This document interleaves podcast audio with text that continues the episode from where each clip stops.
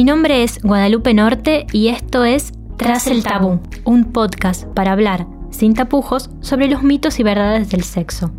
En este episodio vamos a hacer de cuenta que tenemos, algo que me encantaría, una máquina del tiempo para avanzar y retroceder en los miles y miles de años de la historia humana. ¿Estás escuchando? La Gaceta Podcast.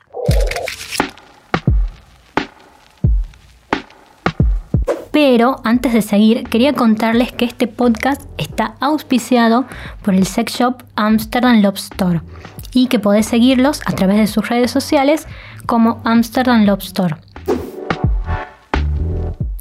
¿Qué podemos encontrar? Dildos prehistóricos, dibujos en una cueva de gente teniendo sexo, el origen de algunos fetiches. Ah, para eso está con nosotros el ginecólogo, sexólogo y educador sexual Guillermo Goldman, quien además es miembro de la Sociedad Argentina de Sexualidad Humana. Guillermo, bienvenido. Hola, ¿cómo estás? Este maravilloso siglo nos da la chance de whatsappear y que nos traigan hasta por delivery juguetes sexuales casi de ciencia ficción por todos los complementos que tienen. Sin embargo, ¿desde hace cuánto que existen los sex toys propiamente dicho? ¿Qué podés contarnos sobre ellos? Eh, los dildos, eh, per se, existen desde la época prehistórica. Esto se vio en, los últimos, en las últimas excavaciones del siglo XX, eh, en donde, bueno, para, para los estudios del siglo XIX, que era un siglo bastante conservador, todo lo que tenía que ver con la prehistoria y el erotismo no existía, ¿no? Todas las interpretaciones antropológicas y sexológicas de ese tiempo eh, dejaron de lado todo lo que tenga que ver con la relación entre la prehistoria y el erotismo. Así que con las excavaciones del siglo XX recién pudieron verse una gran cantidad de dildos de piedra y de madera, básicamente de la edad de piedra, que en todas sus formas, que se cree, en un principio se creyeron que se usaron por cuestiones rituales, pero después, eh, basados en algunos, digamos, en algunas pinturas eh, prehistóricas, rupestres, eh, se vio que también se utilizaban para el autoerotismo. Incluso había dildos dobles, por lo que se cree que las mujeres prehistóricas también tenían una, una homosexualidad o un homoerotismo en base a estos dildos. Qué interesante esto, porque además siempre está la imagen de las pinturas rupestres y demás, eh, donde se ve ¿no? la caza, la recolección, la agricultura, pero la sexualidad también nos queda ahí al margen. Claro, sí, e, eso sobre todo, como te decía, es una interpretación bastante conservadora, histórica, en donde la sexualidad está centrada en la reproducción. Entonces, toda, todo, toda visión de eh, la persona, ser humano prehistórico, solamente era vista desde eh, el digamos, desde la unión entre sexo y reproducción. Y eh, bueno, con los nuevos estudios se pudo, pudo tener lugar el erotismo, ¿no? En, en la visión del ser humano prehistórico. Bien, y me imagino que también ahí comenzaron a exhibirse en los museos, ¿no? Sí, sí, sí, hay museos, sobre todo en España. bueno, nosotros vemos que desde los 90 en adelante, digamos casi entrando al siglo XX, hay un boom ¿no? de la sexualidad entonces, y de la, de la liberación sexual entonces, a nivel mediático. ¿no? Entonces, eh, este boom de la sexualidad y de los derechos sexuales hace que los historiadores y eh, los antropólogos, los arqueólogos hayan reinterpretado la historia desde la sexualidad y desde el, erotismo, de la, de la recuperación del erotismo, em, y, bueno, haya salido a la luz todos estos descubrimientos que algunos ya habían sido, habían tenido lugar en el siglo XIX, pero eh, era medio peligroso exhibirlos. Entonces, eh, sobre todo en Europa, en Francia, en España, hay bastantes museos eh, que exhiben especialmente estos estas evidencias eróticas. Buenísimo. Y siguiendo con esta línea, el tema de los preservativos. ¿Qué métodos se utilizaban en el pasado y eran populares en los registros estos de la, edad antigua, de la edad media? Generalmente los más utilizados era el coito interruptus y el sexo anal. El coito interruptus es eh, la eyaculación fuera de la vagina y el sexo anal. Esto era muy utilizado en Egipto, era muy utilizado sobre todo en Grecia y en Roma. Eh, a nivel de las prostitutas, por ejemplo, lo usaban mucho. Y eh, bueno, el aborto también era muy utilizado y hasta el infanticidio. Ahora, con respecto al preservativo, es muy interesante porque hay evidencias egipcias del uso de un preservativo de, tela, ¿no? de lino, y también eh, de preservativos hechos con intestino de cabra o de oveja. Eh, a partir de la evidencia, podemos decir que de la Edad Media hasta el siglo XIX, toda evidencia medio que se borró ¿no? por la cuestión de, de la iglesia, la intervención de la iglesia, entonces no hay tanta evidencia, pero se sabe que se recuperó el preservativo como uso, sobre todo de las clases medias y las clases altas, como eh, prevención de la sífilis. Entonces se vieron preservativos, en 1559 se vio un preservativo de lino, también en esa época se, usaban eh, también preservativos de, intestino de animales, y en el siglo XIX empieza eh, a, circular, gracias a la revolución industrial, el preservativo de, caucho, que parece que no, no estaba muy bueno, eh, no, no, no, tiene buenas referencias, porque parece que era bastante grueso, digamos, es como los hiperpreservativos que hay ahora, estos, digamos, para cuidarse de todo, que, no tienen sensibilidad. Y eh, recién en el siglo XX el preservativo ya eh, empieza a ser de látex, empieza a tener en cuenta todas sus, sus formas, ¿no? Las formas actuales que tenemos y para mayor sensibilidad. Sí, y un catálogo con más de, de 20 sabores y texturas diferentes, ¿no? ¿Cómo cambia el tiempo? Claro, porque bueno, también eh, cambia como cambia la mentalidad, porque antes el preservativo, fíjate vos que el preservativo en principio fue para evitar eh, las enfermedades contagiosas, de contagio sexual, después se vio que eh, se podía utilizar para evitar los, los, los embarazos, y recién cuando a nivel social o a nivel cultural el erotismo entra en juego, ya ese preservativo empieza a adaptarse para eh, los requerimientos eróticos ¿no? de la sociedad. Por eso hay un boom desde los 70 en adelante del, preservativo, no solo para prevención, sino para reforzar el erotismo.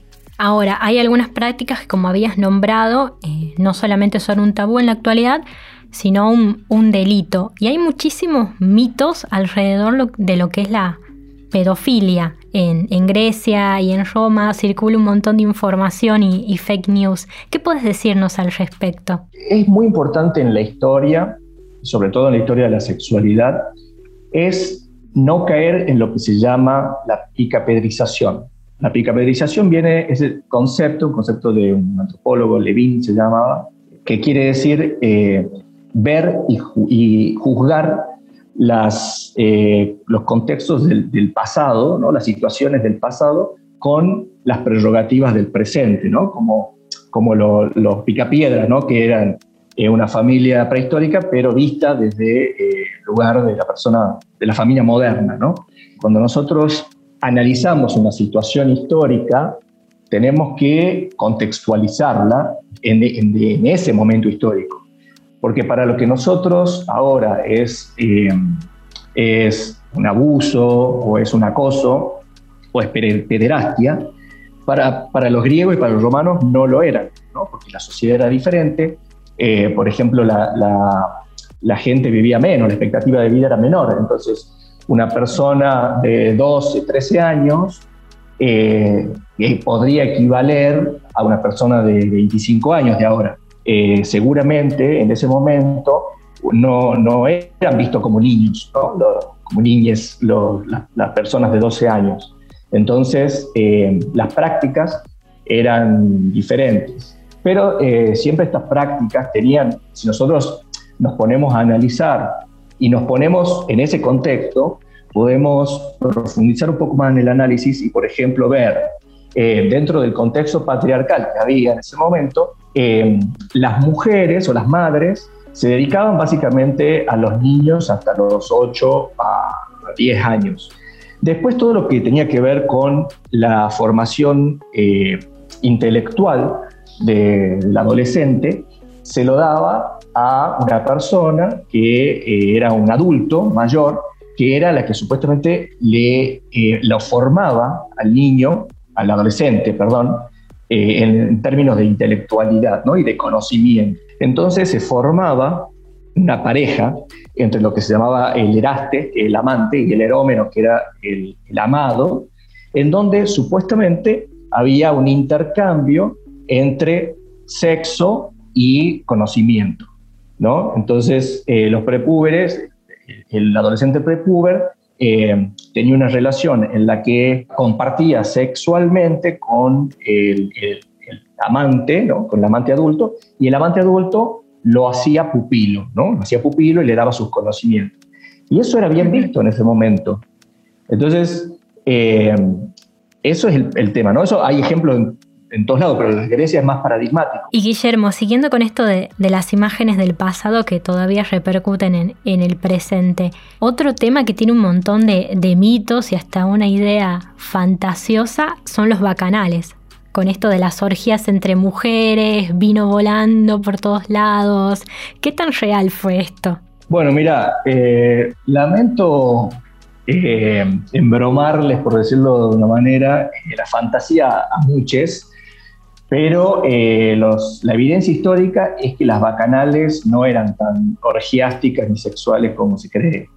Primero porque era muy difícil, es muy difícil pensar que en una sociedad patriarcal como la romana, eh, las mujeres, los maridos dejen ir a las mujeres a tener orgías al monte. Entonces, una vez por año se producían estas bacanales, que eran unas reuniones, y las mujeres iban al monte Aventino, que es donde, era, donde eh, tenía estas fiestas. No era sexual, sino que las mujeres, en general, eh, tenían prohibido tomar vino en, Roma. En cambio, las bacanales podían tomar vino. Entonces, la diferencia entre la vida cotidiana y las bacanales era que ellas se podían soltar y tomar vino. Lo que se cree es que en realidad, más que un tema orgiástico, había un tema político, entonces que muchas eh, actividades subversivas, ¿no? muchas actividades eh, rebeldes, revolucionarias, se gestaban en las bacanales. Por eso, los, las clases altas o las clases políticas le dieron a las bacanales todo este tema de la orgía, porque en realidad la orgía significaba que las mujeres les eran infieles a los maridos para eh, darle, ponerlo dentro de un contexto eh, peyorativo ¿no? a, las bacanales y así poder clausurarlas en el año 168 a.C. Ya que nombraste esto de las supuestas infidelidades, actualmente es furor en lo que son los medios de comunicación y tendencias las historias de poliamor, relaciones abiertas, swingers, intercambios de parejas, y parece que es algo actual, moderno y de las generaciones presentes. Pero hay registros de, matrimonios de a tres y esta clase de, de uniones y relaciones sexoafectivas. Sí, sí, sí, digamos, en realidad se cree que todo lo que tiene que ver con la monogamia eh, comenzó con la agricultura, donde la agricultura hizo que la propiedad privada necesite de una familia nuclear eh, para, digamos, para manejar y organizar la herencia y la misma, el mismo patrimonio.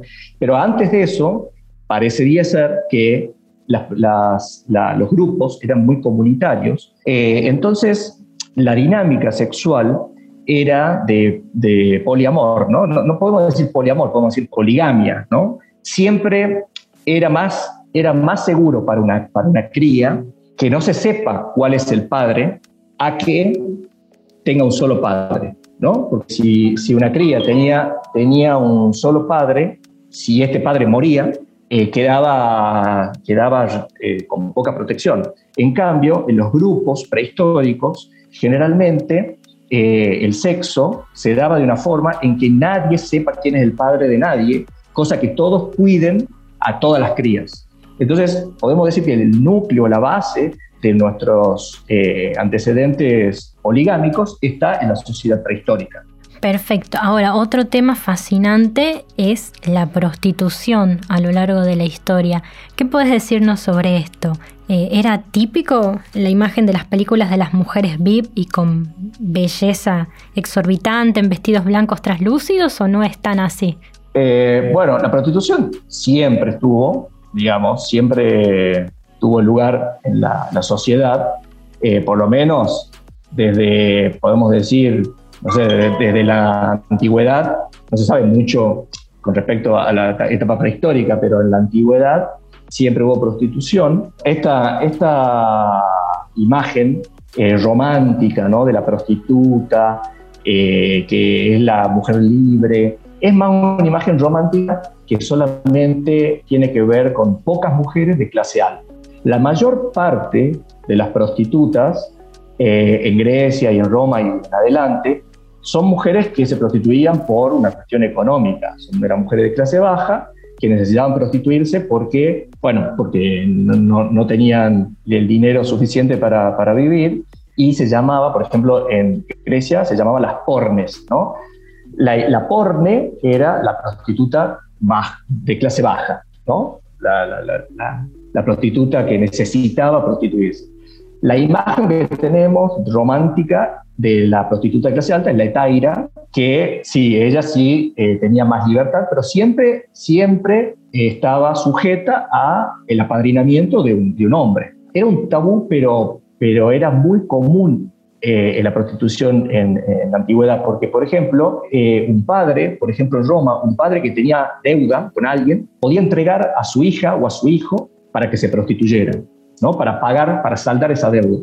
O mucha gente eh, que tenía deuda se prostituía para esto. También era muy común la exposición, ¿no? el abandono de niños. Entonces había personas o redes que captaban esos chicos expuestos y los criaban y después los prostituían.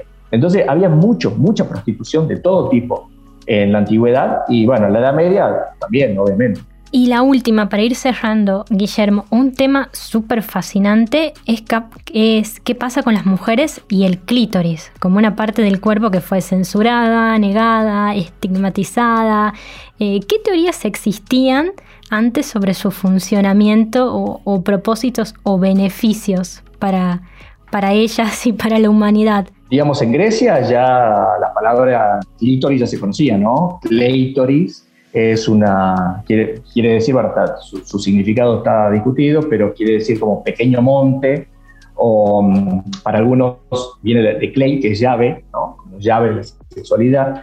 Entonces había una, una palabra que era eh, que era eh, tocarse el clítoris para tener placer. Entonces ya desde la antigua Grecia ya se conocía el clítoris como fuente de placer. Cuando se crea la imprenta, donde se democratiza la palabra, entonces donde ya empieza a haber más evidencia, más pruebas y más escritos, ya empieza a haber una explosión no solo de la palabra impresa, sino que durante este periodo empieza a poder disecarse cuerpos humanos, porque antes, en la Edad Media, era era prohibido la, disección de los cuerpos humanos, ya el clítoris empieza a verse como, una, como un, órgano independiente, podríamos decir, un órgano por sí mismo.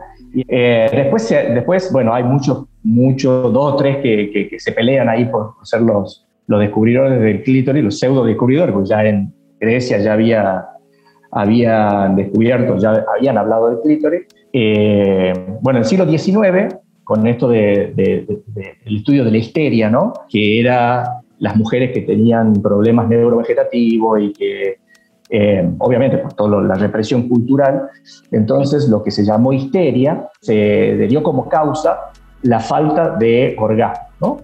Eh, entonces, los médicos, a fines del siglo XIX, trataban a las mujeres eh, le trataban la histeria, que se creía que venía del útero, porque se creía que el útero era como un animal que cuando no tenía, eh, cuando no tenía contacto con semen, que era, era hambriento de semen, cuando no tenía sexo, se volvía loco y empezaba a dar vuelta por el cuerpo. Entonces, para apagar las ansias uterinas, se eh, recurría a la masturbación. Entonces, había médicos que se dedicaban a masturbar mujeres para tratarles la histeria. Por eso eh, el vibrador fue uno de los inventos más, los digamos, los principales inventos eh, sexuales del siglo XX y donde uno de los primeros inventos sexuales del siglo XX, eh, el vibrador que básicamente se vendía como cualquier electrodoméstico, eh, que venía de producto de esa, de esa atención, de ese tratamiento médico, que bueno, el médico, el primer, el inventor del vibrador fue un médico, se digamos, obviamente se cansó de, de masturbar pacientes, y entonces inventó un vibrador para, para tener, digamos, para usarlo en las consultas. Después, eh, Master Johnson, en, a mediados del siglo XX, ya estudiaron muy bien la, fisiología y la anatomía del clítoris y su función dentro de la experiencia sexual. Y eh, después, en el año 1998, una uróloga australiana, Helen O'Connell, eh, fue la primera que describió todo el clítoris, ¿no? no solo como el botón, no solamente la parte del botón del clítoris, sino todo el clítoris como un órgano parecido al pene, pero interno, ¿no? con todo su cuerpo cavernoso, su cuerpo esponjoso.